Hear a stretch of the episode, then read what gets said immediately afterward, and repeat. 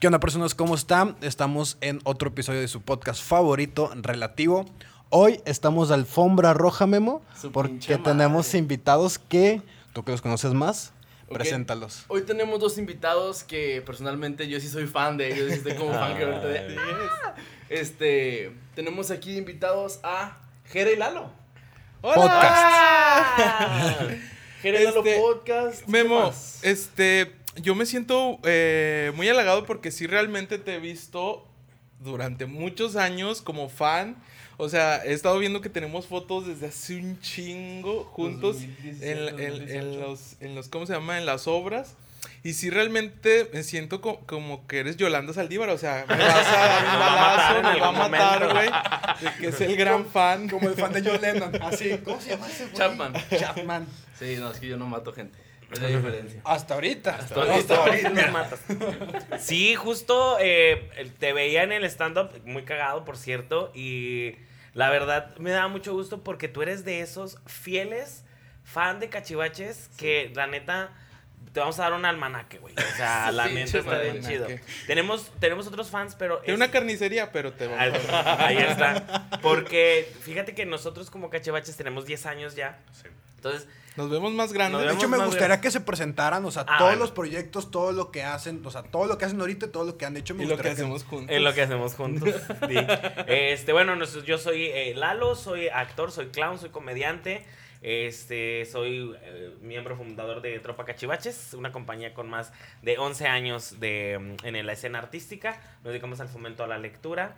También este, tenemos un podcast que se llama Jere Lalo y vendo eh, menudo los domingos. Muy rico. Bueno, no te creas, me sale Rico menú los domingos. Medio grasosón. Y yo soy Gerardeno, este, hago stand-up, eh, soy eh, parte de, de mm, Ca- Tropa Cachivaches desde hace 10 años. Este, tenemos un podcast que se llama Gera y Lalo. Este, ¿qué más? Hacíamos, ah, eh, yo empecé a hacer cosas para YouTube hace mucho tiempo y ahí varias personas me conocen. Este, pero primero empecé a hacer stand-up. Ahorita eh, estoy dando talleres de, de stand-up en el cual tú fuiste el, el gran alumno. Qué bárbaro. Este, qué bárbaro. Y, y Ya, ahí chile, andamos. ¿Cuánto les pagaste? Ya, ya, dime, güey. O sea, sí, o sea. Oye, pero aparte estelar, ¿no? Ha estado en todos los carteles desde la graduación. En el cárter del Golfo, en el En cárter el- de los Sinaloa. No, cállate, Sinaloa. no, no pinches. Mucho respeto. Mucho respeto. Un chiste, un chiste. Un chiste, un chiste. No va a ser como el pinche pirata de Culiacán. güey. Ay, qué feo, La otra vez me mandaron un GIF donde se estaba haciendo así con una llave. Tú me lo mandaste. Así. Es que es una adicción. Ah, sí, oler sí, llaves sí. y oler Sí. mesas está cabrón, güey. Las tarjetas de A mí la caoba me gusta más. ¿De qué? La caoba me gusta más El que pino, ¿no? el pino Sí, me gusta sí, más, sí, pero sí. ya es otras A otros mí el temas. azúcar glass. ¿Por qué stand-up? O sea, o sea, ¿por ¿de dónde viene todo esto? ¿Por qué stand-up? ¿Por qué este teatro? ¿Por qué el fomento a la lectura? ¿Todo esto de dónde viene? Híjole, son varias. Son muchas preguntas. ¿Cuál quieres primero? Es que todo engloba el arte, pero ¿por qué? ¿Por qué irse al arte? Mm, Pues, pues sí, o sea, de cierta manera yo fui siempre como el niño mm, que quería que lo escucharan, ¿verdad? Este, el niño que imitaba a los profes, el niño que se paraba en medio del salón y, y bailaba, estaba en los bailables, en los, en los, este, en las obras de teatro, o sea, como que siempre de que, ¿qué van a hacer yo? Entonces como que de niño siempre quise ser artista, no sabía cómo ni qué, pero, ah, no te creas, sí, quería ser cantante, quería ser cantante, acuerdo. yo me acuerdo, este, pero, pero, pero luego ya descubrí que no, no no cantaba armó. nada, No, no nada, ni en la ni pinche. nada. Ni en la regadera, En la regadera. Y, este, pues cuando veo, cuando conozco el teatro, cuando conozco el teatro musical, fue lo primero que, que quise hacer teatro. Este, y la verdad es que por azares del destino me topo con cachivaches y eh, fue mi introducción a la comedia. Y entonces, desde la comedia, a mí se me hizo como un, un parteaguas en mi vida que dije, la comedia transforma muy, muy cabrón. Y, y justo también lo hablábamos eh, en, en otro programa que nos invitaron. La comedia tiene esta facilidad que tiene una respuesta inmediata, ¿no? Ok. Y a la diferencia de otras artes o otras expresiones, sí, eh, la respuesta no es. O sea, no el es- feedback es inmediato el feedback es inmediato. Si das risa, si es comedia, das risa y la escuchas. Tú, exactamente en el momento que estás haciendo la comedia, recibes. Qué cabrón, Ese feedback. O sea, qué, qué cabrón eso porque si me subo una vez y, y tengo el feedback inmediato y no estoy cagado o, o que me imagino que la primera vez, bueno, tú sí, porque me dijeron que tú sí fue la primera vez, fue, fue inmediato. Pero, pero realmente si, si, si no eres gracioso o es lo normal, muchos no le siguen. Claro. Claro. no, ¿Qué no. pasó? ¿Por qué sí le siguieron? Güey, yo ahorita vengo de, de otra entrevista y me acordé, se me desbloqueó un, un, este, un recuerdo. Y, reprimido. Y es que en secundaria yo daba shows.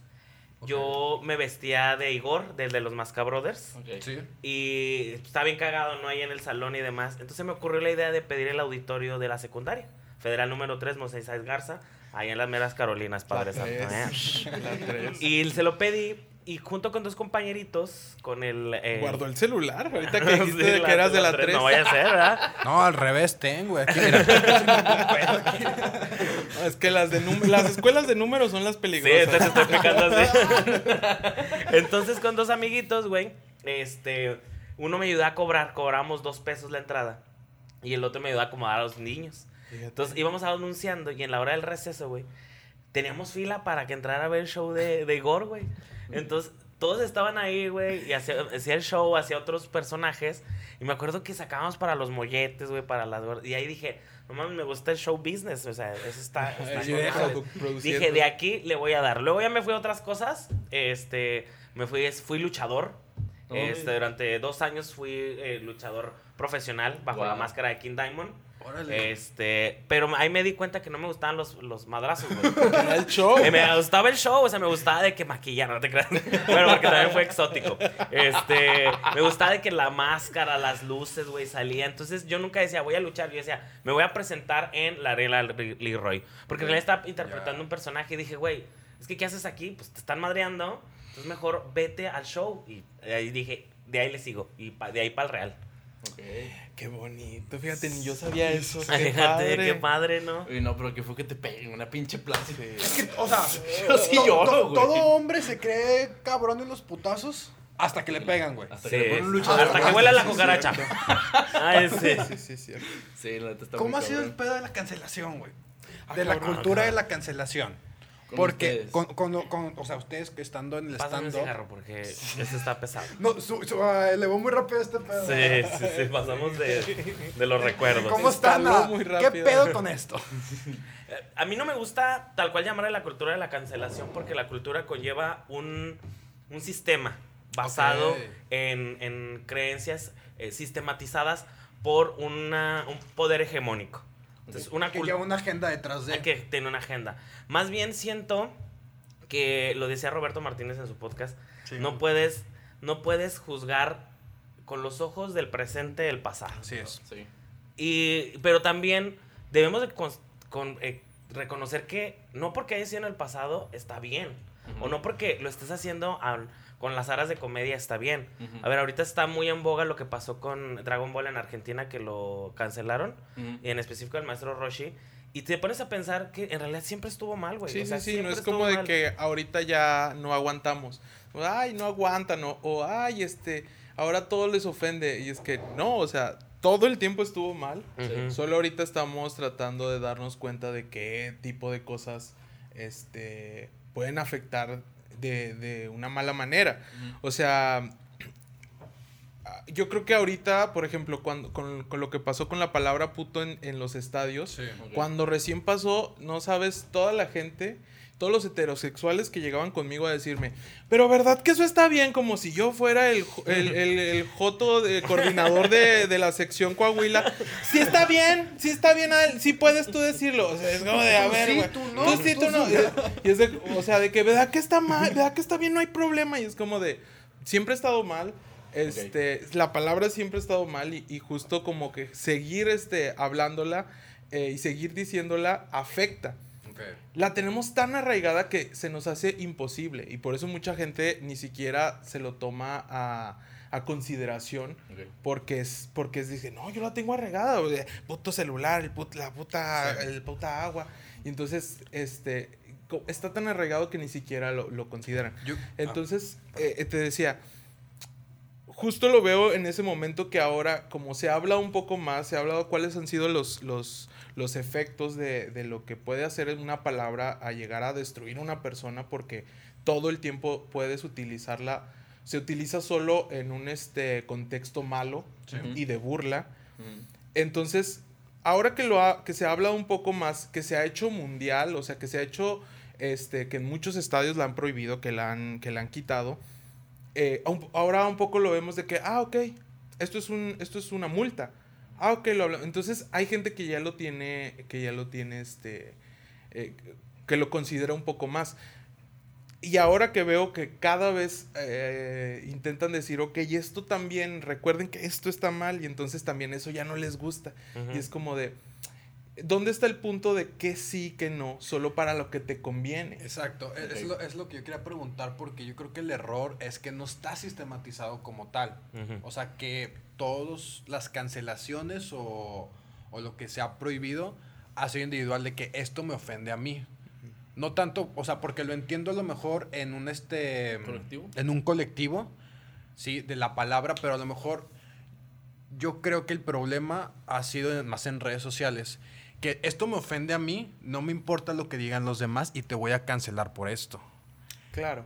Ahora, Pero a, a fin de cuentas viene de un grupo, porque, Sí. porque siendo una persona, siendo un individuo, pues muchas veces no se escucha, ¿no? Es cuando varias personas dicen, ok, esto nos ofende a todo este grupo de personas Ujú. y, y- y está mal por esto y esto y esto.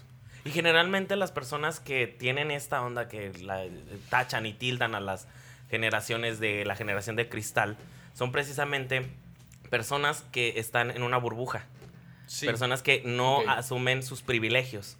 Y es bien fácil yo desde mi privilegio decir y, decir es que no, no, no soporta nada. Pues güey, a ti nunca te ha ido mal. O sea, Ahora sí que no soportan. la verdad, o sea, digo, es un es- a ti nunca te han parado porque están buscando un moreno Mm. que andaba robando, Sí, ¿sabes? A mí sí me han parado. Y me para un moreno. Ok. Y, dice, y, y me dice, están busando un moreno y se está describiendo a sí mismo Sí, un y moreno, y un- chaparrito, y güey. es un racismo sistematizado. Y se baja el otro y es igual, entonces somos como Spider-Man, así que, güey, ¿quién robó? O sea, a huevo, uno robó aquí. Está el poli, tú meme, y el ratero. El ratero. Uno de nosotros es el impostor. ¿Qué pedo? Y empezamos a jugar Among Us, güey. Sí. Entonces es eso, pedo. o sea, desde el, desde el privilegio es bien fácil criticar porque en realidad estás en una burbujita. Estás en una burbujita y esto es lo que sabes y esto es lo que, lo que, lo que dicen. Y muchos dicen, es que también hay, este, hay racismo a la inversa, ¿no? Porque No. soy No. güero. Ahí Ay, sí, sí, estoy sí, completamente en sí, contra. El racismo a la inversa no funciona. No existe. Y no existe, ni existirá. No. Y, y justo esto, esto también de, de- Yo creo que la palabra clave aquí en todo esto es la empatía. Porque a mí también en, en- en- en lo personal me ha pasado que yo he escuchado tantas... eh, tantos clichés de un gay que que siempre son de gente que no está cerca de, de- de gente gay o de gente de la comunidad LGBT. Entonces, este, yo también me consideraba así porque yo no tenía amigas trans. Y ahora, ahora tengo una amiga trans y, y con dos, tres veces que salí con ella, me di cuenta de toda la diferencia que hay, todos los problemas que, que, que, que, que implica solo ir a un lugar a la Y calle. ese, claro, han sido puros prejuicios. De que me dijeron, de que mi papá me dijo que esto no, mi mamá, mi tía, la, la religiosa, me dijo que eso estaba mal. Pero realmente cuando conoces a una persona, sea lo que sea, una persona que te cae bien, cambia completamente tu perspectiva de cómo es realmente las cosas. Ahora mi pregunta, no, estoy- yo estoy dando un chingo, No, güey. ¿Tú dale, güey, tú dale. No, pero sí, pero sí, es justo eso, la, la empatía porque a, a partir de que tú dices, ¿sabes qué? Conozco a esta Así persona, es. sé lo que le ha pasado y sé que no es una mala persona y aún así es, es- eh, eh, tiene una, un espectro inmenso de, de- de actitud, de forma de ser, de, de, De valores. de, de valores, de creencias. Y que eso no te hace ni buena ni mala persona, ¿no? Y, y ponerte en el zapato, en los zapatos de la persona y decir, yo no sabía este, lo que él ha vivido hasta que, hasta que estoy eh, en contacto con esa persona. O sea, a mí me ha tocado muchas veces, muchas, muchas, muchas veces ver el racismo internalizado de la banda que luego que, que, que, que, que lo, que lo hacen con Lalo. Ujú. Y también ver el, el- la homofobia internalizada de la banda que, que la hace conmigo, ¿sabes? Y justo juntos hacemos gran minoría. Y es que el problema es ese, que real- o sea, las personas que hacen prejuicios, que critican y que señalan, no piensan que están mal. Como han sido por costumbres, por cultura de, de- de familia y de y cultura mexicana como tal, no piensan que están mal y nada más señalan. Pero realmente cuando te das la oportunidad de conocer a alguien, de, de entenderlo, de empatizar con esa persona, como dices, cambia tu perspectiva de muchas cosas, no nomás de, de- de las minorías que tenemos aquí hoy, sino de muchas, muchas cosas realmente. Yo, yo siento que, por ejemplo, ustedes, ok, en, en cachivaches como tal, han quebrado estereotipos a Claro. lo imbécil. Ujú. O sea, empezando con Romeo y Julieta, que para quien no sepa quién es Julieta. Julieta es una chica rusa que trajimos. eh, guapísima. Preciosísima. Preciosísima. Este, bueno, no, yo soy Julieta, este, que nos presentamos este 30 de septiembre en el Teatro M. Alvarado aquí en, en Gómez Palacio para que vayan a vernos. Sí, Ahí y, está el y- y el otro que es Madame Flavia. Claro. So, esa es una chulada de, de obra en la que ustedes cambiaron el personaje de Madame Ujú. Flavia. ¿Quieren hablar un poquito de ello para aquellos que no lo han visto y para que entiendan por qué quiero manejar esto como que rompe estereotipos? Pues Romeo y Julieta tiene mucho, muchos cambios de, de estereotipo. O sea, el galán, este, justo estamos haciendo protagonistas a las personas que usualmente no son protagonistas en una historia. Y, y también este lo que pasa mucho es que luego la, los niños ni siquiera ven la diferencia. Ujú. Entonces, eso se me hace bien mágico porque Sí. luego a veces los adultos encuentran el chiste ahí, ¿no? Ajá. Pero los niños no la ven. O sea, Y eso es chido, niños- es, es la, represent- la representación de arquetipos que no están llevados a los cánones europeos y eurocentristas. Ok. Es que yo por ser moreno y ser bajito siempre voy a ser el cholo, ¿no? Y yo nunca me sentí representado en ninguna de las eh, televisión mexicana. Si te fijabas, siempre tenía un arquetipo específico Sí. de que tenía que cumplir con ciertos parámetros. Entonces. Mi representación más que me acuerdo es Ulises en, en Amarte Duele, güey. Simón. Entonces, pero de todos modos seguía siendo esta onda de que el cholo, del, del batito de, de- de barrio, Ujú. este, que sí soy de barrio, pero no porque sea moreno. Ajá. Soy moreno porque soy, Soy de barrio. No, pero es eso, o sea, Madame Flavia rompe estos arquetipos Sí. eh, porque estamos hablando de una, de una chica trans. Ajá. eh, del amor eh, que- del amor básico, o sea, del- de, Sí. lo que es, de- más allá del género, más allá del, del- de, la, de la apariencia, es el amor puro que existe y que puede existir entre dos personas, ¿no? Y me acuerdo porque en Madame Flavia ustedes se, se cambiaban el personaje. A veces eras Ujú. tú y a veces eras tú Madame Flavia. O sea, Así no es. había de que tú Sí, por ser y tú por no ser no vas a poder utilizarlo. Que con ¿no? mucho respeto hacemos drag queen, o, o- o la cari- no la caricatura, pero el intento de drag queen, porque Sí. mis respetos para los que hacen drag queen, es un arte, es una, eh, ahí sí sí es una cultura, este, y nosotros lo hacemos con mucho respeto, siempre asesorándonos con drag queens, dándole el respeto que se merece, a- a- sobre todo empatizando con, con traer los kilos de maquillaje Sí. y, y dándole como esta, esta cabida, y con todo respeto se lo hacíamos, ¿no? Sí, la verdad es que justo, y, y ¿sabes qué? Del- De, lo que veo yo en Madame Flavia es como, es esta persona que justo estaba ahí a la mitad. O sea, porque ahora, ahora que se ha hablado mucho de, de, de la, del compañere, de la compañere, Ajá. este, hay tanta gente no binaria que ha existido toda la vida. Entonces, ¿cuántas veces hemos visto a esa señora que usa el pelo corto y trae camisa de hombre y se viste como hombre? Sí. Pero no está, no, o sea, ella no se, se hace, o sea, se, se, se viste como mujer ni tampoco se es considerada hombre. Está Entonces está como en este limbo. ¿Y cuántos hombres también, cuántos hombres trans que viven, que, que no, que no deciden este, hacerse nada en su cuerpo, que no deciden este, eh, cambiar, pero aún así los y son andróginos, ¿no? Sí. Ujú. Hay muchos, tanto, tanto como hombres trans como mujeres trans, que están ahí en medio. Entonces, las, las personas no binarias han existido siempre. Ujú. Y ahora que, que empezó a hablar todo esto, se me hizo importantísimo que se hablara del tema. Este, porque mucha gente lo tomó a burla, sí fue así como de que, ah, que, ah, sí, compañera, y que lloró y no. Entonces, como que lo aprovecharon para burlarse, pero se me hizo importantísimo como, como para tener el foco en todas esas personas no binarias. Todas esas personas que existen ahí en medio del espectro y que realmente ni son hombres ni son mujeres. ¿Y por qué? Porque existen. Este, y tratar de darles un nombre es tratar de darles una voz y tratar de que la gente vea que esas personas existen. Porque si ni siquiera nosotros los vemos, mucho menos iban a estar representados en ningún Medio. Entonces, esta obra justo habla de, de una, de una drag que vive su vida en medio. ¿No? Da shows de mujer, da shows este, de drag, pero en medio es, anda con la cara maquillada, pero vestida con bata, pero. pero y, y es la historia de amor de otra persona que Y se trabaja en la central de abastos. Trabaja en la central de Abastos. Sí, Sí, aparte, Aparte de, sí, cargador. Sí, sí, de cargador. ¿sabes? Sí.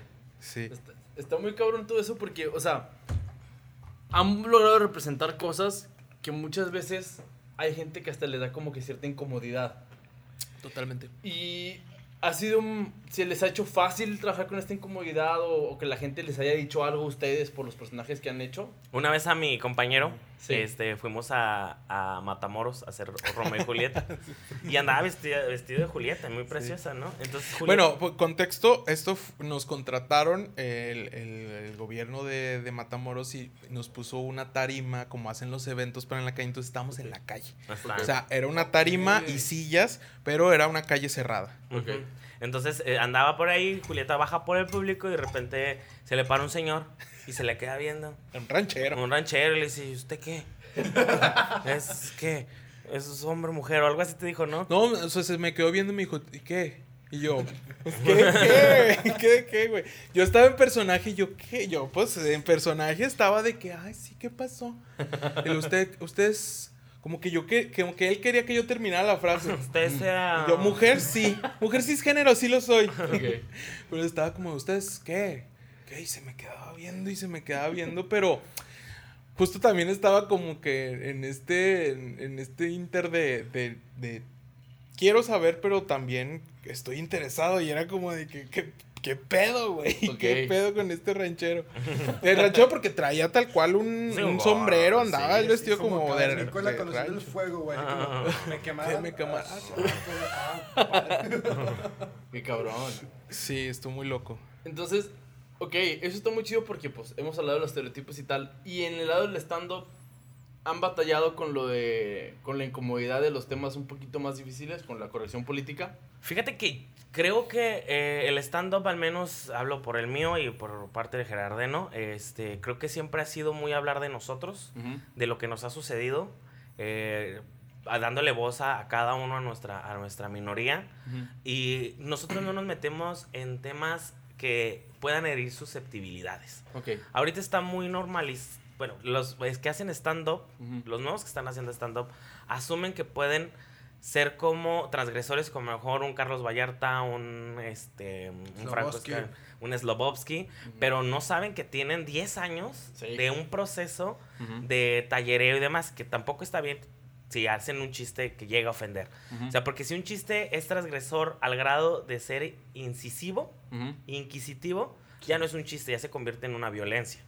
Y esto eh, lo hemos aprendido a lo largo del tiempo, no solamente por el hecho de que, ah, ya salimos, ya somos muy woke y, y- y ya. No, hay talleres. O sea, yo estuve hace poquito en un taller que se llamaba Humor y Diversidad Sexual, Ok. en donde un comediante eh, daba el, el taller de, de- de la Ciudad de México y nos platicaba de cómo generar chistes basados en la diversidad sexual y representando a la, a la diversidad sexual. Ok.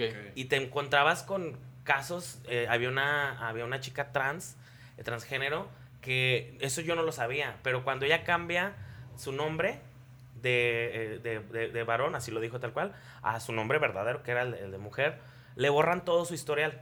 ¿Qué es esto? La ley sí le dice, ok, sí te cambio el nombre, pero todos tus estudios, todo lo que hiciste con el nombre de varón ya no existe. A la madre. Lo, lo borraron. Ok. Entonces, e- eso no, yo no lo sabía y sí te quedas así como, wow. O Qué sea, cabrón. es- está, está complicado porque Qué valor. O ¿Qué? sea, qué valor porque todo lo que te esforzaste desde niño, tus estudios, no sé cuántos años tenía, pero todo lo que realmente te costó ya no existe. Y ya no existes. Ya no existe. Empiezas desde cero. Qué cabrón. Sí, sí está complicado. sí, en ese taller aprendí un chorro de cosas. También aprendí, estuve en talleres de nuevas masculinidades, que lo primero que nos decía el, el tallerista es, el, el conferencista, es que no son nuevas masculinidades, son masculinidades diversas. O sea, siempre estamos bajo el estereotipo de que el hombre debe ser de cierta manera, Claro. debe comportarse de cierta manera, y asumimos que eh, en una creencia colectiva que el hombre gay no es un hombre, o sea que es, es como aparte, cuando en realidad pues todos somos parte de, de- de estas, de este patriarcado que existe y que está ahí, que es latente y que afecta a, a todos en, en todos en, en Sí, claro, o sea, el patriarcado ah, o, el- o el- o el machismo afecta tanto a hombres Como mujeres. Claro, Porque claro. te afecta como hombre, tú, o sea, el cómo te comportas, porque tan sencillo, no puedes llorar. Sí, Estás con la pinche pierna rota, güey, y no puedes llorar. Y está en la chingada como niño con cualquier agárrate a persona. Justo chingazos. Estaba, viendo como, como estadísticas y casi siempre la, la, el suicidio es más este, común en hombres y la depresión. Sí. Entonces, la verdad es que esto viene mucho de la mano de, del- de la misma masculinidad tóxica, que es de que, pues, si sientes, no te puedes permitir sentir. O sea, ni siquiera sentir o llorar o que te vean llorar o que te vean débil. Oye, Entonces, o este hilo de Twitter, güey, de los hombres que no se limpian el ah, que no se culo. limpian el culo que salió hace poquito, no se limpian. ¿Cómo? Sí, se Sí, limpian el culo. no sabía. Sí, yo sí me ¿Tú, limpio el tú te culo. limpias el culo? No quería que me exhibieran así. Sí, pero a ver, Pero ¿cómo? O sea, Yo no sabía. No, ya tiene, ya tiene mucho Ya rato. pero salió alguien que dijo así como de que, pues dijo, güey, descubrí que mi vato, una mujer cisgénero, y mi vato no sé, pues no se limpia el culo. Y por eso le llaman el siempre sucio y por eso, que porque, so- eh, o sea, es común en la gente heterosexual que sientan que no se lo deben de tocar porque eso los hace gays. Ujú. Entonces, pues alguien dijo, no manches, a mí también, no manches. Incluso hombres diciendo, ¿cómo? O sea, ¿se meten el dedo o qué hacen? Y es como de, no, No, solo te limpias compadre. bien. Sí, o sea, Ujú. Límpiate, compadre. Eh, Maldito- y ya, ma- que- ma- maldito, o sea, machismo, güey. Sí, hace güey. gente ignorante pendeja. Sí. Sí, qué cabrón. Sí, Oye, andar con el culo rosado todos los días, güey. ¿Cómo caminas? La neta está incómodo físicamente. Yo, yo ¿Qué quiero poner una, una pregunta en la mesa. Ponla. O sea, Aquí está.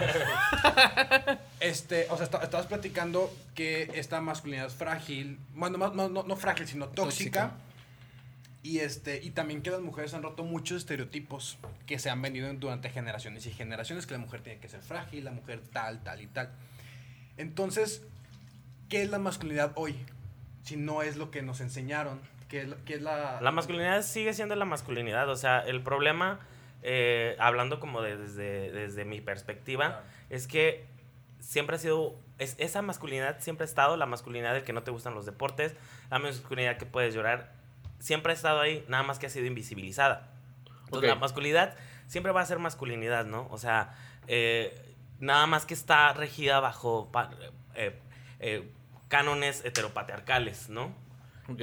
que te, te dicen de cómo te debes de com- comportar y por eso genera así como que, ay, güey, o sea, ¿no te gusta el fútbol? Ah, pues de seguro eres gay. Sí. Pero también utilizar esos arquetipos pe- eh, como peyorativos, o sea, decir, yo te estoy ofendiendo porque eres gay y cuando debería ser, pues no, no soy gay, no me ofende, en realidad, si no lo soy, y si soy, pues Te vale verga. Ajá, justamente. Y es precisamente también el, el- a la apropiación de las palabras, porque muchos eh, compañeros decían así que, ay, pero pues si entre ellos se dicen eh, joto y desde, entre ellos se dicen así, sí, pero pues estás apropiando de una palabra que fue primeramente utilizada para ofenderte. Claro. Ahora la estás haciendo tuya, ¿ok? Como el, el niga, Sí. eh, que fue que es muy fuerte Todavía. pero ellos ellos se lo siguen los afrodescendientes se lo, se lo dicen porque están apropiándose de esa palabra Sí, claro. Entonces, Sí, y es que, y es que también este, luego lo, lo hacen como reclamo de que, ah, chis, yo no les puedo decir jotos y ellos sí se están diciendo. Y es como de, no, güey, tampoco le puedes decir pendejo a cualquier persona. Exacto. Pero si es tu compa, sí, güey, ¿sabes? O sea, si es mi compa, ay, perdón. Si es mi compota, sí puedo llegar y decirle, eh, pendejo. Hacia un desconocido voy a llegar y decirle, eh, pendejo, te van a decir que. Te va a romper tu madre. puta- putazo, güey. ¿Sabes? Es lo mismo, güey. Hay gente que se lleva súper bien y se, y se dan la oportunidad de decirse gays, hermana, joto, como quieran. Incluso también en, en- o sea, con cualquier persona. Este, y justo también, a- ahorita eh, estoy en un programa de radio los sábados Y ahí comparto mm, este micrófonos con Annie Blush, con Jorge Ricardo, que también es una drag queen legendaria aquí en La Laguna. Y justo con ella y yo siempre estamos como que mm, con mucho respeto y hablándonos así. Y jamás nos hemos de decir, ay, Joto, ni jamás, ¿sabes? Y incluso nos llevamos muy bien. Ujú. Y, e- y ese es el punto, o sea, es- va de persona a persona, ¿no? Sí. Y, y, pues, no por eso tienes que llegar y, o sea, Y decir, ¿qué puto? Mm. Como yo llego contigo. Sí. Oye, No. ¿qué, Joto? ¿qué, Joto? Así yo Sí, llego. Pero, pero lo entiendo, o sea. O a lo mejor yo, yo lo estoy empleando mal. O sea, yo te pregunto porque, o sea, a lo mejor lo, lo empleé mal. Si, si, si soy heterosexual. Porque me ha, topa- me ha topado con muchos hilos también en Twitter de, de esta forma. Yo por eso intento preguntar. Sí, yo soy heterosexual, yo con mi compa heterosexual. Y digo así, puto, ojoto, ¿está mal? Si yo me llevo así, con el ejemplo que tú ponías, ¿te ofendo? Eh, Es que mira, lo que, lo que no está mal es este cómo tú te llevas personalmente con alguien. Ujú, eso no claro. está mal. Eso adelante se pueden decir lo que quieran. Lo que pasa es que esta palabra la empiezas a utilizar joto peyorativamente Ok. porque Ah, ok. dentro de Ya tu juego lo estás queriendo hacer menos. Ya te entendí. Entonces Ok. le vas a decir, ¿qué joto? Por Ya. decirle algo Ya menor. Entonces estás utilizando una palabra Denigrante. para denigrante. Ok. Ok, ya ¿Sí me explico? Sí, sí, cambia Entonces, la perspectiva. estar utilizando constantemente ese tipo de palabras hace que, eh, o sea, darle más granitos a, a esta, a esta conocimiento colectivo de que es peyorativo y de que te estamos ofendiendo. Sí. ¿Sí me explico? Sí, porque igual lo mismo, no, no te das cuenta. ¿No? No te das cuenta. Lo haces inconscientemente, completamente. Sí, o sea, y, y, y también es mejor entendernos y aprender porque también cancelan a muchos hombres. Pero también son hombres que se están aferrados a decir, es que si tú Sí. dices, yo también puedo decir. Es que sabes, ¿sabes cuál es el problema? Yo siento que no es tanto mm, como cancelar a cierta persona, o sino también que esa persona, porque bueno, la cultura de cancelación, el gran problema es que no tiene ningún aprendizaje. No Ujú, es que no sí. tiene este una eh, una educación, o sea, la, la cultura de la cancelación no educa. Entonces solamente es de que te vamos, somos la Santa Inquisición y chingó a su madre y ya te cancelaban, pues adiós tu trabajo y, y nada. Pero, ¿qué aprendió esa persona? Nada. Ahorita Just Stop está en la cárcel Sí. Sí. y ¿qué Según yo- aprendió la según- muchacha? Y según yo, tiene, ya tiene juicio. Según yo, no. Hasta creo que ya salió. Ah, no, el que salió fue- otro, ¿verdad? Sí.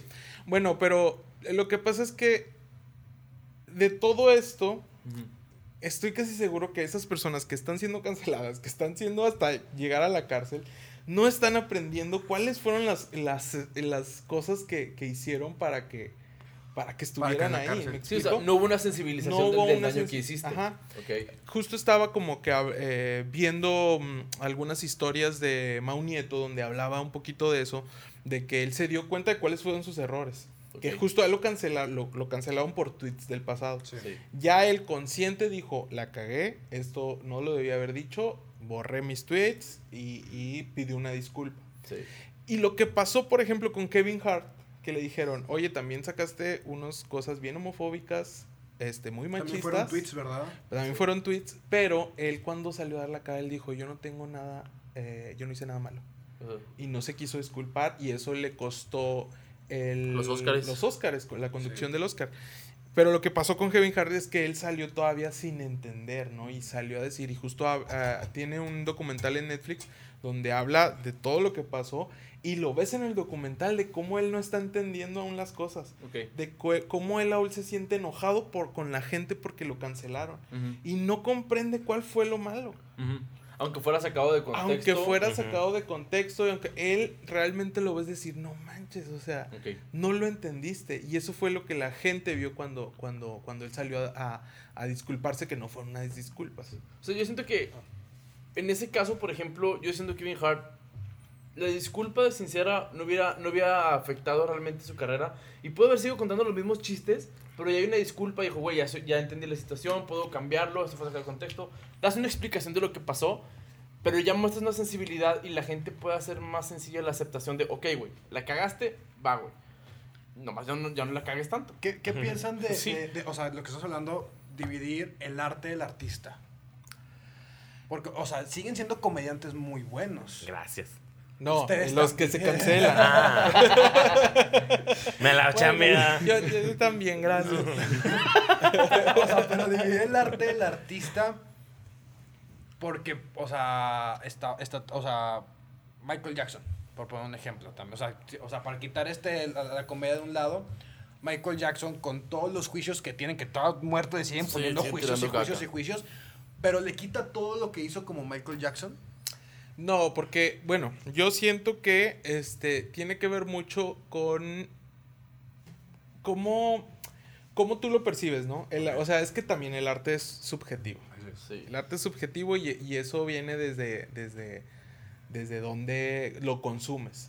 Cuando se consumía eh, Michael Jackson, pues estaba entendido que era casi casi que Dios, ¿no? Sí. Así que Michael Jackson era eso, ¿no? Entonces, en ese momento se consum- que se consumió. Ahora, ya es cuestión de ti saber cuáles son los productos que vas a consumir sabiendo lo que sabes. ¿Me explico? Ok, es más responsabilidad del, del, que consume. Del consumidor, claro. Ok. Porque yo sé también que puedo consumir mm, un producto, el que sea, pero sé que se hace este con conejitos muy tiernos muertos. Ok. Entonces yo ya sabiendo eso voy a decir... Ya es la "No". decisión del Y consumidor. voy a saber si decir, me vale madre. Porque pues está muy rico esta hamburguesa de conejitos muertos muy lindos. Pero de todos modos me la voy a comer. Entonces eso ya como- siento que es elección del, del, del consumidor sabiendo que estás apoyando a una persona que fue una acosadora, que fue un violador. Entonces yo creo que va de- del, del contenido que consumimos. Sea, no, no es tanto atacar el- el- Pero esa es mi opinión, ¿verdad? Muy humilde. Muy humilde. O sea, no es tanto atacar a la persona que crea el producto, sino educar a los consumidores a tienes libre albedrío de consumir Sí, lo que tú quieras, pero sabiendo que todo esto está detrás de tu producto, sabiendo que el artista hizo tal y tal cosa, lo quieres consumir, pues ahí está, oferta y demanda. Sí. Y ya tienes que aguantar vara con las cosas que hagas. Claro, claro. Es tu, es tu decisión, ¿no? y Al la fin y al persona cabo. que crea el producto tiene, que, tiene que aguantar vara también. Sí, Porque claro. la- el usuario ya, es- ya, es- ya es consciente de que no nomás eres un comediante, no nomás eres este, Un artista, un músico, es todo lo que tienes detrás de. Sí, justo, justo, justo. Que, está, intensa la pinche No, plática. es que yo, que yo pensé que me iban a poner a decir unos chistes Oye, como ya te de polo polo. Sí, no. La, la idea de este programa es llegar al pensamiento crítico y sacar esas ideas que la gente diga, ah, chinga, sí es cierto, nunca Claro. lo pensé. Sí, que el pensamiento relativo. crítico es relativo, ¿no? Exacto. Esto Ah. fue relativo. no. Oye, y cambiando un poquito de tema, algo más ligero. ¿Le gustan los hablando- tamales? Sí, Sí, hablando claro. de, de lo de Su la comida comedia. favorita. Hablando de lo de la comedia. Ok. Todas sus obras, bueno, Romeo y Julieta es muy regional. Está muy enfocado regional, pero tienen otras. Tienen Drácula, que es una obra más enfocada a Bram Stoker. Y tienen, por ejemplo, la de Rupestre. Rupestre, sí. Rupestre es muy buena. ¿Cómo, ¿Cómo le hacen para llegar a un personaje que no habla en toda la puta obra? Pues es que realmente es la base del clown. O sea, el Ajá. clown, nosotros manejamos el clown más que como una disciplina artística, como una filosofía de vida. Ok. Nosotros hemos tenido muchos maestros, eh, Ricardo Violante en paz descanse, fue uno de los pioneros aquí en la Laguna del Clown, pero también tuvimos otro que es Jeff Johnson, el cual estuvo siendo payaso principal en Slav Snow Show y coreógrafo de rutinas del Cirque du Soleil. Ok. Entonces nosotros tuvimos la oportunidad de tener varios talleres con él y hablaba precisamente que el clown es un estilo chamánico, es una conexión filosófica eh, contigo y eres tú, te muestras en el escenario. Entonces el clown habla más con sus acciones que con sus palabras. Qué Nosotros cabrón. combinamos el clown con la, con la comedia, que es como más hablada. Entonces, nuestra base es el clown, nuestra, nuestra base es hacer rutinas de clown. Así nacimos y así, y así, así nos generamos, ¿no? Este, y justamente el clown viene del proceso de la comedia del arte. Y más allá de eso viene desde los chamanes, siempre estaba como el loco, ¿no? El, el- el- el que era él, ¿no? El que no se, y se iba por los extractos o, lo- o los, las rúbricas que tenía la sociedad. Eh, El giglar, el, el bufón, que era el único que se podía burlar del rey. Sí, claro. Entonces, justamente nosotros, el clown, hace más con las acciones que con las palabras. Y es precisamente rupestre. Rupestre te está contando una historia utilizando elementos básicos como es la evolución del hombre, que no, es tan básica, pero te, lo muestra de una manera cómica Sí. pero no porque quiera ser cómico. Ok. El clown no busca hacer reír. El clown busca exponerse a sí mismo. Y cada fracaso es un, es- un- un escalón al éxito. ok. Entonces el clown busca fracasar. Porque se sabe que del fracaso aprendes mucho más que de los éxitos. Claro. Entonces nosotros salimos a fracasar al escenario. Sí, por eso Qué usualmente cabrón, cuando, o sea, Qué cabrón pensamiento. cuando tenemos funciones atropelladas, que falla el audio, que pasa algo, algo que no pasa, son de las mejores funciones. Porque justo utilizamos esas cosas que pasan a nuestro favor, lo metemos a la obra, lo metemos. Entonces, pues también la gente entra, entra en este conocimiento de que eso no estaba ahí o no estaba planeado y pues también se cagan de risa. Yo me acuerdo mucho de una obra que presentaban de un circo. Ah, la peor obra de mi vida. Me acuerdo Payaso. un chingo. ¿Cómo sí, aprendí de esa obra? Porque me acuerdo un chingo porque ya casi al final. ¿Estuviste un en esa obra? Sí. En esa función, no mames. Creo que fue a Silvetti que lo agarraron A y lo Mayito, a aventaron. Ajá, lo aventaron a madres y se rompió una tubería. O sea, se fue de lleno y se rompió una tubería, güey. Pero en el momento yo creía que era parte del show porque uno sabía que no mames, ¿qué está pasando? Y fueron por una tienda y la chingada. y el O sea, se empezó a mojar todo el escenario. No, no, Se- en la se- esquina. el- el- en la esquina había una tubería de agua y se empe- y empezó a entrar agua. Entonces nosotros en el escenario empezamos a averiguar qué, hacíamos. estábamos pasando? Entonces alguien fue por una tina y empezamos a hacer un juego de cómo solucionar eso en el escenario y la gente pues, estaba también... No sabía al principio, pero ya después como cuando nos vio de que estábamos realmente acá en... Pero lo utilizamos, utilizamos ese error y ese fracaso. Sí. Y es que en la cultura de meritocracia en la que vivimos y nos desenvolvemos, asumimos que el fracaso es lo peor que te puede suceder, ¿no? O sea, te ponen el chip de que debes ser exitoso. Claro. Pero en base al éxito, eh, ¿cómo mides el éxito, sabes? O sea, es Sí. relativo también. El éxito eh, Cada quien la sigue. conlleva, conlleva diversos fracasos. Yo digo que el éxito es un collage de tus fracasos. Ok. Ay, qué, Perra. qué estúpida. Me quedé, Chica, me quedé, quedé mira, pinches brazos. me quedé frozen. Los pelos chinitos de veras de los brazos. Ay, no, apúntame esa que me la voy a tatuar. los éxitos, los fracasos son, Son un el collage. No, el, El- el éxito, éxito es un collage de tu fracaso. Lalo cabrón. Nava. Puedes poner en edición así en. Yo sí. Aquí va a aparecer. Aquí va a aparecer.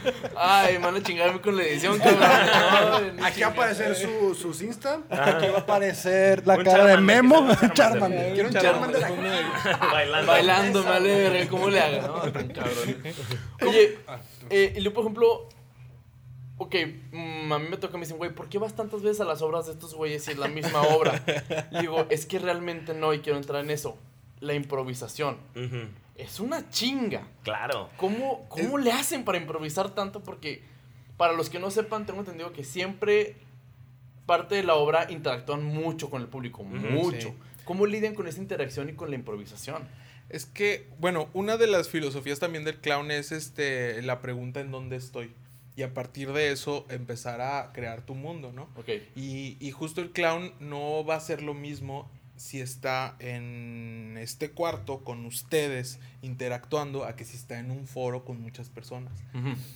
Hacerse la pregunta en dónde estoy cambia por completo Todo el el- contexto de, todo. Entonces, la obra no puede ser la misma nunca porque nunca está el mismo público. No. Entonces, Y no eres la misma persona que te presentaste ayer, Ajá. porque cambiaste. Porque viste los errores que pasaron. Y porque estás, no sé, estás cansado, entonces juegas con ese cansancio. Y en el clown también, a diferencia del teatro, que también hacemos teatro clásico, el teatro clásico tiene una cuarta pared, que es el escenario y luego una pared. Entonces, a partir de esa cuarta pared, nada más existe el, el escenario. Y el clown no. Dicen, dicen por ahí que el actor llega a un universo y el clown crea su universo. Ok. Entonces la cuarta pared nosotros la aventamos hasta atrás del público. Entonces ustedes son parte de lo que nosotros estamos haciendo. Ujú. Son parte activa de lo que hacemos. Y justamente estaba hablando de eso, de eh, que por qué van siempre a nuestras obras y, y- y te- hemos tenido gente que ha ido a las tres funciones. Si presentamos tres funciones de Romeo y Julieta, a las tres van. Ujú. Porque siempre es algo diferente, Cambia. porque el público es diferente. Sí. ¿no? Entonces, este, pues siempre mostramos lo mejor de nosotros y nos exponemos, ¿no? Sí. Y, y, por ejemplo, en, ese- en este tipo de cosas, ¿cómo le hacen para que la gente no se ofenda cuando lo suban o no? O no se ponga... ¿Les ha pasado que se Tétrica la situación. o buscan la forma de que no? En el escenario no. ya más bien después abajo. pero, pero no, en el escenario no, porque usualmente el clown o la persona que, que está ahí siempre hace una invitación. Entonces nadie sube, cuando es interactuar, nadie sube a huevo, nadie sube, es, eh, más bien se abre la opción del juego, que es importantísimo en el clown, empezar el juego. Entonces mi juego es a lo mejor invitarte. O en mi juego nada más es decir algo para que tú la respondas, ¿no? Empezar un juego de, de decir, ah, y si tú me vas a responder con un, oh, ya sé que hay un juego, Ok, ¿sabes? Yo voy a decir, ah, y tú vas a hacer, oh. ok. Entonces ahí ya hay un juego. Y eso pasa también cuando, cuando va a participar alguien eh, del público. Usualmente se crea un juego y si esa persona quiere entrar a jugar, lo hace. Muy bien. Sí, síguele, síguele. Ok. Se apagaron las cámaras. Ya valió ya valió. ¿Cómo? Co- ¿Cómo? Sí, le doy, muy bien. ¿Cómo fue? O sea, porque imagino que sí desde niños están con esta inquietud de, co- como me decía, no me acuerdo quién me decía, que de chiquitos el payaso de, de- de la clase. Pues los dos. Los dos. Los dos. ¿Cómo lo tomaron la familia el no tener una carrera normal? Normal entre comillas porque Pues es sí, lo es que sí tenemos la carrera normal. Soy licenciado en comunicación y licenciado en diseño. Ok. O Sí, sea, no- Sí, y vivimos de eso. Y vivimos de eso.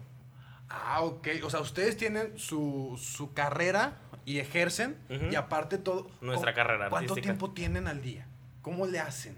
Pues. Por- Pues ahí, sí. O sea, bueno, tenemos la fortuna de que nuestros trabajos benditos y aún son flexibles. La verdad es que yo sí estoy así muy agradecido con, con- con estar trabajando ahorita y, y poder hacer todo. Tuve mucho tiempo viviendo del arte. Me aventé eh, mm, casi, casi me gradué, luego entré a una...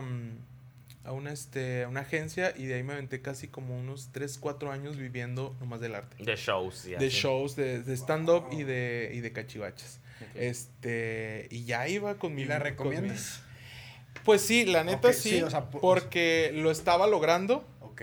pero se atravesó la pandemia. Maldita pandemia. Entonces, con Ah, la pandemia ok. se cancelan todos los shows y realmente me quedé sin mi, mi principal fuente de ingresos. Por cierto, ya están todos vacunados aquí, ¿verdad? Sí. Sí. ¿Y desparasitados? ¿Les cortaron las uñas? y que no, fíjate que me duele la panza. Porque, Este, por, ¿Qué tan difícil? Porque muchas personas no se avientan a vivir de lo que les gusta, ya sea cualquier tipo de arte. ¿Qué tan difícil es o depende mucho? Es que, ¿sabes qué? Bueno, yo también hablo un poco desde mi privilegio Claro. porque tuve la fortuna de estarme formando con Cachivaches, que era, que, que fue un grupo que, que realmente se cerró a, a críticas, se cerró a, a comentarios. Nos odiaban. Nos Sí, odiaban. y, y yo- Grupos y- de y- aquí y nos sabes que yo no sabía. O sea, Nos justo cuando entré a gacho. Cachivaches yo no sabía que como, como nosotros hacíamos cuentacuentos y en ese entonces también teníamos un compañero que, que hacía circo, entonces nosotros también hacíamos malabares, entonces combinábamos como que las, las, Disciplinas. las disciplinas, pues no nos consideraban teatro. Ok. Entonces, pues también, pero no éramos completamente circo y en ese entonces pues también había varias compañías de circo y no nos consideraban circo. Ah, los Estábamos en el apestados de la laguna. Sí, güey. Incluso hasta nos tocó. Este, esta es una anécdota bien cagada. El profesor Gerardo Moscoso, en paz descanse, gran maestro, gran actor, pionero del, del, del arte en la laguna. O sea, sin duda alguna, si no hubiera existido Moscoso, no habría muchas cosas que nosotros tenemos. Pero una vez nosotros fuimos a platicar con él que nos prestara el Pilar Rioja. Y nos sentó y nos dijo: Ustedes son unos pendejos. A la chingada. Todo lo que hacen está mal, la neta se están burlando del arte, pero a la gente le gusta. Entonces, pues si la gente le gusta, pues si le gusta ir a ver pendejos, ¿por qué vaya a ver pendejos? Ah, y nos duró así. Pero sí nos va a prestar el teatro, ¿verdad? Por eso. y nos prestó el teatro. Pero a Mucho pesar de que eso que, de eso que creía, aún así nos seguía contemplando para festivales, nos prestaba el teatro, nos contrataba. Y yo le respeto mucho eso. O sea, yo prefiero que me digas que soy un pendejo y que no te gusta mi, mi- lo que yo hago de frente a que me estés poniendo el pie de atrás. O sea, Sí. una cosa es algo que te gusta y otra cosa es el trabajo. Claro. Eso es- y, y- pero muchos, muchos eh, eh, grupos de, de teatro institucionales nos tildaban como de los improvisados, de los, este, eh, de los de los caime bien y demás. No, y, y sabes que viendo como ya con, con tiempo, viendo para atrás, decíamos, tenían razón. Es cierto, éramos unos pendejos. sí, éramos. Pendejos. Pero, pero justo estábamos ahí en medio de que no teníamos este eh, como una categoría. Ok. Nosotros hacíamos como nuestros cuentos, nuestros experimentos, porque incluso hacíamos noches de cabaret donde decíamos, eh, yo tengo una rutina donde quiero hacerla de malabarista. Ah, ok, yo voy a hacer una de mucha tristeza. Yo voy a hacer una donde voy a platicar una historia. Ah, ¿sabes qué? Vamos a juntarlas todas y vamos a presentarla. Sin pies ni cabeza los hacíamos. Y sobre todo que nunca dej- dejamos de trabajar. Digo, dejamos de trabajar en esta pandemia, Claro. pero así, y ni tuvimos así. varios shows en línea. en línea. Pero durante estuvo durante el periodo más crítico de la violencia en, en Torreón, donde había un toque de queda este Estricto. estricto, nosotros seguíamos presentándonos y hacíamos cabaret en contra de la violencia, hablando de las experiencias que nos sucedió. Entonces era presentarnos a las 8 y acabar a las 9 y media y todos se iban. Ok. Entonces nosotros seguíamos y escuchando balaceras y demás, presentándonos en colonias que eh, en el cerro, y- pero seguíamos haciendo eso porque nos gustaba y porque queríamos seguir trabajando aunque estuviéramos en, en guerra, porque en realidad estamos en guerra. Sí, y a lo que voy, bueno, ya nos desviamos muy, de la pregunta. que Pero, pero a lo que voy es que nosotros lo, lo tuve el privilegio de encontrarme con los mismos locos que estábamos haciendo las cosas por gusto, porque por dinero no era. Entonces, este, realmente eh, fue un entrenamiento y fue también un, un, este, una preparación y sin darnos cuenta también empezamos a crear público, porque empezamos a, a- a hacer espectáculos para toda la familia, dirigible, digeribles. Ok. Este, ¿Dirigibles? Dirigibles también, una vez nos subimos a uno. Este, no, digeribles para, para, para todas las personas. Es que no puedo estar Y- serio, güey. Está poniendo algo serio y están, están acá. Y, y, y se me hacía como que todo, todo, ese, todo ese tiempo que empezamos a hacer eso, sin darme cuenta, me- nos empezamos a preparar y a crear público. Y entonces fuimos avanzando, fuimos este, mejorando. Y cuando ya nos dimos cuenta, ya teníamos un público que anunciábamos una fecha un día antes en nuestro Facebook y la llenábamos. Entonces, Y ya para ese entonces pude decir, yo casi, gracias a Cachivaches, puedo vivir de ello. sí, Porque justo. sin darme cuenta, durante toda mi universidad yo estaba preparándome en Cachivaches. Ujú. Entonces ya cuando terminé ya teníamos una, una trayectoria. Ya, ya éramos cachi- Y sobre todo que no, no había dado cuenta ahorita en la, en la otra entrevista. Este. me rescató algo que a mí nunca me había sonado. Me dijeron, es que ustedes fueron la única compañía que ha metido 700. local, que ha metido 700 personas al Teatro Nazas. Ah, cabrón. O sea, no hay una compañía que haya metido esa cantidad de gentes, que, de personas, perdón. Que relativamente se. Unas se- sí eran gentes. Unas eran gentes. Relativamente se, se escucha poco, pero para una compañía local Sí. con Es un chingo. un, un nulo subsidio de cualquier cosa y que paguen el boleto para ir a verte, 700 personas es un mucho. mundo. Y lo hicimos dos veces en el Qué chingón. Sí, con fue donde, fue donde cerraron la, la temporada de Romeo y Julieta, ¿no? De las 100 presentaciones. No, te- la cerramos en el, en Garibay. el Garibay. Este, Todo pendejo yo, dos últimas, dos últimas funciones del Garibay en 2018. Sí. Entonces, este, en marzo del 2018 fue la última eh, presentación de Romeo y Julieta. Este, después nos fuimos con una temporada muy chida de, de Drácula, Sí. que la movimos mucho, Que fue hasta Cuba. que llegó hasta Cuba. Nos aventamos una, una gira bastante chida este, por Coahuila y terminamos esa gira en Cuba. Entonces fue De Cuba. O sea, ¿cómo, increíble. cómo, cómo llegaron de Coahuila a Cuba? Bueno, ya, ya, No ya- está nada ya- cerca. no, ya teníamos la, la fortuna de que, de que habíamos ido a Cuba en Con do- Rupestre. con Rupestre Ok. en 2018. Fue, llevamos la obra. eh, em, este Sergio Silvetti, compañero de nosotros, andaba haciendo este, bastantes cosas en un festival en España, después en un eh, taller en, en Cuba, y luego pues nos hacen la invitación. Este, En el Festival Internacional de Payasos en Las Tunas, Cuba. Cuba. Qué cabrón. Entonces, este, nos invitan para, para, para 2020, do- para 2020. ¿Estás bien, hija?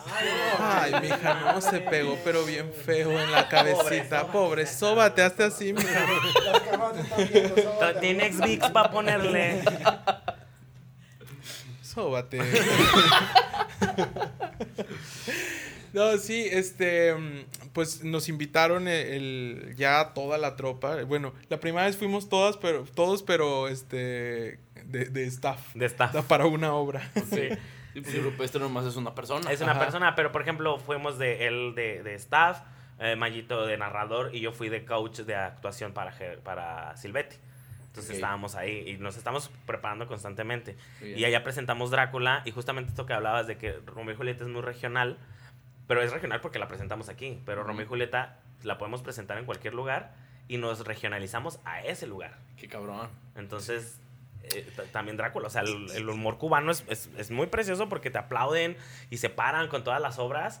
Y a nosotros nos sorprendió, ya sabemos que se iban a parar porque todas las obras se paran, pero nosotros empezaron a gritar ¡Cachivaches! Al- en cubano. Guachi. ¡Cachivaches! No, No, no puedo la estar verdad es que la verdad es que sí fue ha sido uno de los momentos este más cabrones de, de, de mi carrera estar en otro país con aplausos de pie y ovacionando nuestro nombre era o sea así la fantasía aquí está apareciendo el video ahorita van a ver. ¿Aquí mi hermano? Sí, chingue su madre el Boris. y por ejemplo, la de Drácula siento que es la obra que más cambios ha tenido, ¿no? Sí. Mm, sí ha tenido muchísimos cambios. Es que este es fan verdad no sí te- sabe. Ah, Sí, ya. Ah, no te creas, tengo. Sí, o sea, no, es que No sí, o sea, yo sí soy pinche obsesivo, pero desde 2016, 2017 me tocó y me acuerdo que originalmente Drácula no era basada en Bram Stoker. No. Era otro pedo completamente diferente. Eh, Bueno, sí estaba basada. Tú viste la de cuando salía Pelón Silvetti, ¿no? Sí, Bueno, estaba basada no en. la de no, la- la Mayito original donde y- salía Mayito salía Mayito Ah, como Van sí, sí, sí, Helsing y el castillo estaba atrás y todo un desmadre muy diferente. Sí. sí Sí, ya después. Ay, qué ¿Qui- chido. quieres un momento a solas? Ay, O sea, qué sí, chido. sí, ¿Tú también la viste, va? No. No, no estaba, no estaba. No, en los- ella en los todavía no planes. estaba en Ah. los planes de. Ay, sí. cagándola desde 1991. Eh, Ya no nacía, bueno, mira. también hacía mi hija. No, es que a lo que voy es que esa obra la, la cambiamos mucho porque estaba basada en el primer eh, fragmento de, de Drácula y de ahí nosotros hicimos otra, otra versión, ¿no? Ok. de que eh, realmente sacamos los personajes y qué personajes mostrarían qué cosas en qué situación. Entonces ahí armamos de que, ok, vamos a hacer este, que haya una cena, que se presenten para poder presentar a cada uno de los personajes en, en cierta situación con una rutina de clown. Entonces cada personaje tenía su rutina de presentación y al final eh, interactuaban todos en una cena. Este, ya después en una crisis existencial que nos dio dijimos, tenemos que hacerla basada en el libro. Claro, y ya hubo un trabajo de mesa, este, desde el contexto histórico, de analizar el personaje, qué era la representación de Drácula, eh, basándonos en los libros de Vlad Tepes, este, eh, el Bram Stoker, basándonos también mucho en el Conde Orlok de Nosferatum. Ujú. Lo mismo pasó con Romeo y Julieta, o sea, esta de Romeo y Julieta, porque antes Romeo y Julieta era cholos contra rancheros. Ok, Entonces era una, señorita que se llamaba la Yulis, que vivía en Matamoros. ok. Y estaban peleadas dos familias. Y eran cholos y eran rancheros. Entonces yo salía vestido de ranchero, mi compañero así vestido de cholo. Ok. Y era todo eso. Pero entonces dijimos, no, pues es que somos fomento a la lectura y no estamos fomentando la lectura. Porque precisamente eso también fue como un fracaso que nos ayudó, ¿no? Es decir, güey, somos promotores de la lectura y no estamos leyendo. Ok. Entonces vamos a regenerar la historia, vamos a leer bien la obra, vamos a hacer el contexto histórico, qué estaba pasando en ese momento, por qué se escribió, qué es lo que se quería decir, cuáles son los autores y jugamos en base a eso. Y tuvimos ya estas dos obras que creo que son unas de las más emblemáticas que tenemos, que es Drácula y Romeo y Julieta. Sí. Y aparte si no leo Cachivacheo. Sí. Esa, esa nunca la he visto. Esa sí No, nunca ni, la he ni la verás, gacho. Sí, no, ya Sí, no. está muy. Este, muy, muy lejos. Muy lejana. ¿Cuántas No, hicimos una versión en, en 2018, una última versión, y la verdad estuvo muy chido. Ujú. ¿Cu- ¿Cuántas obras tienen en total? Híjole. Ver, Gato con botas, Romeo y Julieta, Drácula, si no leo Cachivacheo, este, Donde viven los monstruos, Payaso, Rupestre, em, Dos. Dos. dos, Estoy bien, has dicho, ¿no? No, ese es de, Ah, ese es de otro güey. eh, ¿Estoy qué? Es que acá es el experto. Estoy bien. Ah, estoy bien, es de Elías. es de Elías Elías, también. Es de Elías. No lo Eh, bueno, Elías eh, García, forma parte de los fundadores de, de Cachivaches. Este tiene casi dos años que, que, que ya no está con nosotros. No se murió, solo no está con nosotros. Y bendito Este, Dios, no te creas, Elías, no te creas. Este, pero hace, o sea, es un, fue para mí un gran maestro. Este, creo que era cuando recién este entré, era el que, el que me decía, es que el clown tiene que ser puro. Y- y la verdad es que siempre lo he admirado y lo sigo admirando muchísimo. Sí, es una fantoche genial, ¿no? Es, que es el, el, el- el Oye, grupo que va a venir. Que va a venir. Sí. Un saludo. Ah, ah, es que yo quiero hablar de la idea que tuvieron en su podcast. Ajá. Que La- también. Ah, ok. ¿Que tu- ¿También tienen podcast? También tenemos un podcast juntos. Eh, todo tenemos juntos. Vivimos juntos. Y vivíamos un año. juntos. Un año éramos roomies. Ok. Diríamos- Pero curiosamente, eh, esta mancuerna que hicimos, porque no solamente hicimos el podcast, también estuvimos trabajando en multimedios, en la barra de comedia, un programa. Ok. No busquen eso. eh. No lo busquen. Estuvimos trabajando en Megacable también con una barra que se llama Cachivaches TV. Ok. Tampoco pero- lo busquen. Esa sí no la Curiosamente, curiosamente, en una primera instancia, yo hacía sufrir mucho a mi amigo busquen. Gerardeno. bullying este perro. de Gacho, gacho, sí. Era, un- era una persona rota yo, buscaba romper a las demás personas. Ok. Y eso es bien cabrón, porque... Ah, amigo. Sí, o sea, la, la verdad, y, y ya puedo ver al pasado y decir, güey, es que eres una persona rota que buscabas violencia, que buscabas romper, que buscabas hacer que las personas se sintieran lo devastado que te sentías. Pero gracias al clown y gracias a la terapia, honestamente, terapia. la terapia Sí, me ayudó a generar pues lo que ahora soy. O sea, el mismo pendejo, pero ya no sin querer romper a los demás. ¿Y ustedes son catárticos con su arte? Sí, completamente. O sea, es, para mí el arte es el vehículo en donde me puedo expresar, en donde puedo sacar todas las, las ansiedades que pueda tener. Sí. Y sobre todo es como una como una autovaloración a mí mismo, como una caricia a mí mismo, de decir, güey, te puedes reír de esto, ¿sabes? O sea, pues, te puedes reír de lo que te ha sucedido. Y te puedes reír porque sobreviviste a eso. Muy cabrón. Ok. Hablando de caricias propias. que, Da- como tres veces al día. no, no, no. eh, que- quería que Una de harina.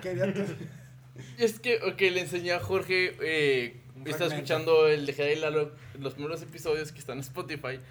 No me acuerdo por qué él se los empecé a enseñar y estaban hablando de los viajes en el tiempo. y la pregunta está cabrona porque dicen, güey, si te topas con tu yo del futuro y te coges a ti mismo, ¿te estás cogiendo o te estás masturbando? ¡Qué pendeja, ni me acuerdo! güey! Güey, yo un problema con eso, güey. Este güey de que, güey, sí es cierto, ¿Te güey. estás masturbando o estás cogiendo, güey? Es, es una transgresión. Te estás. Porque el placer es a ti mismo, güey. Claro. ¿Sabes cómo? Entonces. ¿Cómo funciona eso? El amor propio, ¿no? Sí. Pues depende, o sea, depende qué tanto, qué tanto sea tu viaje en el tiempo, porque dependiendo de qué tanta distancia haya de diferencia, es la persona tan diferente que vas a ser. Entonces, vas a cambiar tanto que ya vas a ser otra persona y te vas a estar cogiendo otra persona. Dime tu nombre. Dime tu nombre. Sí, ¿Cómo me Sí. llamo? pero si es que mi yo de hace un día, ah, sí me estoy masturbando. ¿Sabes? Sí. Y, y justamente iniciamos el podcast precisamente porque me imagino que como a ustedes les pasó, mientras estamos esperando, no sé, algo, una función, o mientras nos vemos para echarnos una chela, o mientras nos vemos estamos haciendo puras pendejadas. Sí. Sí. Entonces dijimos, Básicamente. dijimos, pues, güey, vamos a hacerlo en, el podcast y está, y está chido. Y primero buscar el nombre y demás. Y salió, pues, que era el Lalo, güey, somos nosotros. eh, Hablando de pendejadas, hablando de lo que nos gusta, de cómics, de películas, de viajes en el tiempo, de qué harías, güey, de la entropía, de todo el desmadre que podemos hacer, Sí. ¿no? Sí, y es que justo también teníamos una sección que hacíamos en Facebook que, que hablábamos de películas y dijimos, pues bueno, vamos a meterla acá y vamos a hacerlo todo acá. Porque algo que nosotros hacíamos sin el podcast era hacer la sesión de que es que nos tenemos que juntar para hablar de Avengers. Ujú. Y o sea, y era como de, sin cámaras ni nada, nos sentábamos, ¿qué te pareció? Ok, bueno, hablar esto, esto y esto. Bueno, a mí esto y es- o sea, eran realmente sesiones, o sea, con cita y todo y puntuales, estábamos de que Ay. de traje para hablar para hablar de Avengers. Pero Ok, sí. o sea, eh, qué- buena peda. Qué buena peda. Sí, sí, sí. A ver, ¿cuándo hacemos una peda así? Ah, ¿Qué piensas de Harry Potter? Anda, excelente, ¿no? O mi sea, sobre yo soy Potterhead completamente. ¿qué, qué, qué casa eres? Yo soy Ravenclaw. Oh my Oh my god. Yo ¿tú soy Ravenclaw. Gryffindor. Es que aquí- ¿Tú? Yo soy Ravenclaw también. Qué. Sí, Sí se les ve los Ravenclaw, la neta sí se les ve súper Ravenclaw, ay, típico de Ravenclaw. Mucha gente cuando me dice, güey, ¿y cómo sabes diferenciar las casas? Y le das como que una explicación básica Están de colores, güey. Ah, no, sí, eso El, ro- el rojo con amarillo es ¿Por, Gryffindor. ¿Por qué eres Gryffindor, güey? No, pues por esto, pero no, no, no, eres Gryffindor porque eres un pinche mierda. O sea, que ya te agarras con las cosas y la chingada. Vamos a aclarar aquí un punto. A ver. Gryffindor. ¿Y tú qué piensas de Gryffindor? Gryffindor es la mejor casa que puede existir. ¿Verdad que sí? La verdad. ¿Y Ravenclaw qué piensas? Vamos a ver, a ver, aquí tú y yo. Eh, los de Ravenclaw sí como que no se hallan en ningún lado. Tenemos un fantasma. Tenemos un fantasma. Nosotros tenemos La una espada, la espada. espada. Pero más aparece a los dignos. Yo no creo que tú seas digno. Ah, ¿qué que- es esto? Ay, mira. Y el espadón que me cargo en las noches. No tenemos ese tipo de humor, eh.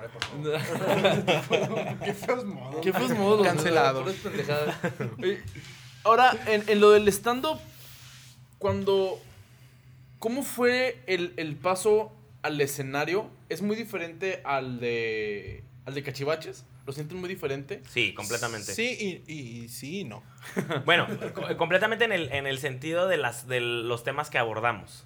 Pero bas- nos basamos mucho en lo que aprendimos en Cachivaches para precisamente eh, utilizarlo en el escenario. O sea, escuchar al público, no ponerte nada más play hacer tu rutina, sino pues metiéndole con el público que estás haciendo. Y, y- y, pues tiene como estas aristas que, que convergen en, en Sí. que la comedia tiene fórmulas. Entonces, las mismas fórmulas que utilizamos en Cachivaches las podemos utilizar en el escenario haciendo stand-up. Muy bien. Y es que muchas veces, bueno, ahora que, que yo, yo me he dado la oportunidad de estudiar un poquito más como que todas las, las, las formas de comedia, eh, nos hemos dado cuenta, ¿no? De que también en Cachivaches lo hacíamos desde ese entonces sin saber, ¿no? O sea, sin saber. Nosotros hacíamos, pues, eh, lo absurdo, comedia del arte, eh, reglas de tres. Las hipérboles. este, Hipérboles. hipérboles. Ya, Entonces, Yele, ya en. Está, ya muy en- perra. es maestra. Ya sabes todo el No sabes dónde meterlo, no sabes cómo decirlo. Es la manera de Me dio meter. hipérbole, hipérbole, hipérbole. Porque es el único concepto que se le quedó. que se le quedó bien grabado hipérbole y la hipérbole ¿qué, qué piensas de la hipérbole? este no sí y, y, o sea como que ya darnos cuenta que lo hacíamos sin darnos cuenta. Eh, y también que el comediante es una figura. O sea la figura del comediante es este es tanto como el estandopero como el bufón como el clown.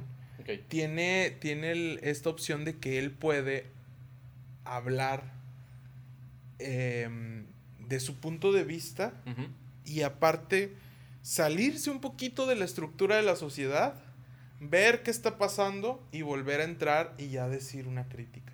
Sí. No, O sea, no me acuerdo dónde lo escuché, pero los comediantes son los nuevos pensadores. Porque critican algo que, como estás en- inmerso en, en esta estructura social, no te das cuenta y lo pasas por alto. Ujú. Claro. Pero el comediante tiene que ser muy observador de lo que pasa día con día y critica, no con afán de, de dañar, sino critica algo que está pasando para que el público tenga otro pensamiento, otra perspectiva de, de- de la situación que estás viendo. Sí. Claro, que al fin y al Totalmente. cabo la estamos viviendo todos, pero el comediante lo ve desde el punto de vista de, de hacer reír. Pero Ujú. entonces, para mí, es un- para mí es como un juego, no en, el, no en el sentido peyorativo de la palabra, Claro. pero cuando estás en el escenario estás jugando y permites que el público juegue. Y como cualquier primate o mamífero que somos, aprendemos jugando. Ok. Entonces, así puedes aprender. Tú no eres tan... Yo no soy, tú- tú yo no. soy, yo soy más primate que persona. ¿o qué? No sé qué eres. Este, ¿Qué eres? yo creo que vamos a acabar aquí el podcast porque Claro. ya llevamos, estoy dando cuenta, llevamos ya un ratito, llevamos una hora. Ay, súper Dos bien. horas dice la, la que se trae ¿Vamos aquí un chi- trae un chichón aquí en la cabeza. Quisiera que para terminar y que hacer una conclusión de todo lo que platicamos, que se puede vivir de- del arte, realmente Ujú. ustedes pueden vivir, pero ¿qué les dirían a esas personas que, como lo comentaba a media plática, que por miedo, porque el que dirán, por, bu- por buscar algo, o sea, que es a lo mejor más seguro, no explotan ese talento que tienen? Bueno, yo, mi consejo Sí. sería bastante práctico. Yo, en lo personal, no di paso sin guarache, ¿ok?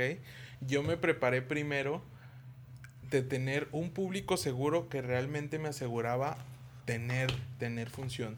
Me preparé eh, en cuanto a estar haciendo shows para cuando empecé a vivir del arte yo sabía que ya tenía shows programados, shows este, privados.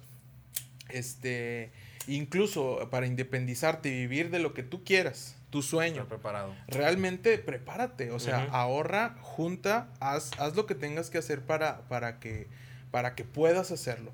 Porque mm, a mí me pasó que, que cuando tengo esta eh, de pronto independencia, es como de, sí quiero, pero quiero hacer las cosas bien.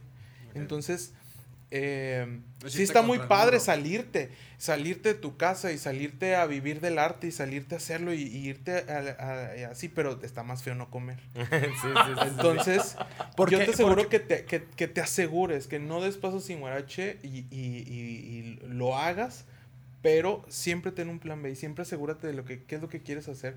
Y, y ya cuando tengas bien elegido tu objetivo, lo vas a ir logrando. Ese es mi, mi, mi consejo. Yo lo mismo que dijo Gerardeno, pero que no le tengan miedo al fracaso. También. O sea, ¿Cómo era la frase? porque el éxito Esto está es un- construido. es de- un es una- collage. es- es un collage de tus fracasos. Chile, si no va a tatuar, güey. Si no va a tatuar, En la nalga izquierda, güey. Lalo Nava. Eso. Y su cara. Así. Muy bien. Muchas gracias por estar aquí con nosotros. ¿Cómo fue la Me cara? imaginé, no sé por qué, me imaginé viéndole el culo a Memo y tú ahí así. No, no quiero tener esa imagen. Estamos en una foto de mi nalga sola, güey. Y le voy a poner una foto de Photoshop. muchas gracias por acompañarnos, gracias, Gracias por por, invitarnos. por- por realmente venir, porque sé que vinieron ya carrereados, que tenían otros compromisos. Muchas gracias por estar con nosotros. Espero que no sea la última. Aquí vamos a estar. Espero que sí nos inviten al suyo. Ah. No, o sea, espero que... Claro, Sí, bendito, claro que sí. Está cagada de risa. Todo, todo el programa estuvo cagada de risa. Está extasiada de. Conmigo no te ríes, ojete, cuando vas a mis shows. No, hombre. ¿Tienen stand-up tus alumnos? Ah, sí, Sí. mis- no sé si esto alcance a salir antes del show, pero el 16 de septiembre este, está aquí Memo y, y varios de mis alumnos en el foro en vivo donde va a estar el gran host Lalo Nava. Sí. Entonces, chéquense ahí en el foro en vivo el jueves eh, 16 de septiembre a las 9 de la noche. Si no, agréguenos a nuestras redes sociales, Stand Up Laguna, como en Facebook e Instagram, para que chequen los eventos que vamos a tener. Y Cachivaches regresa a los teatros, a las funciones presenciales en la comarca lagunera el 30 de septiembre. Con todas las medidas de sanidad pertinentes. Sus redes sociales. Eh, pues, eh, No, eh, no, no, eh, no, me pueden agregar a Instagram, van a ver fotos de mi gato y lo que como, pero pues de Lalo Nava. Adelante. A mí me pueden seguir en Facebook e Instagram como Gerardeno. Ahí pueden seguir como Jorge Orona. A mí como Mommy GLZ en Instagram. A mí como... Muchas gracias por escucharnos. Eh, espérenos el siguiente episodio. Cada lunes sacamos episodio porque ya duramos dos meses sin, sin subir nada. Pero ya... igual que nosotros. Pero eh, muchas gracias por escucharnos. Esto fue Relativo. Adiós, personas. Bye. Adiós. Suscríbanse. Ay, güey, una hora.